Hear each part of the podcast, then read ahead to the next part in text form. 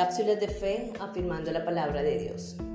San Juan 17:3. Y esta es la vida eterna, que te conozcan a ti, el único Dios verdadero, y a Jesucristo, a quien has enviado.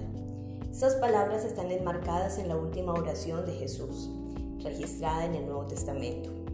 El Señor, al ver que llegaba el tiempo, la hora de la cruz, expresa desde su corazón en oración algunos anhelos y peticiones delante del Padre.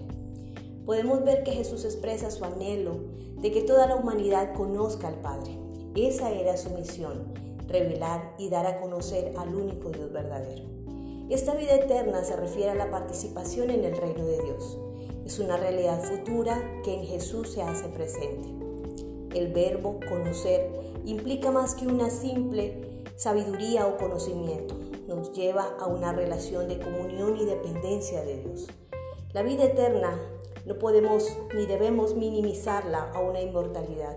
La vida eterna es la garantía de una comunión restablecida que nos permite disfrutar su presencia, la presencia de nuestro Creador sin límites. Reflexionemos hoy sobre cómo estamos viviendo, qué estamos haciendo nosotros por mantener esa relación con Dios. Dios ya hizo lo que tú y yo no podíamos hacer. Él suplió y pagó el precio de nuestra salvación en la cruz. ¿Qué estamos dispuestos a hacer para cuidar y fortalecer esa relación con el Señor? Por lo tanto, afiancemos nuestra fe.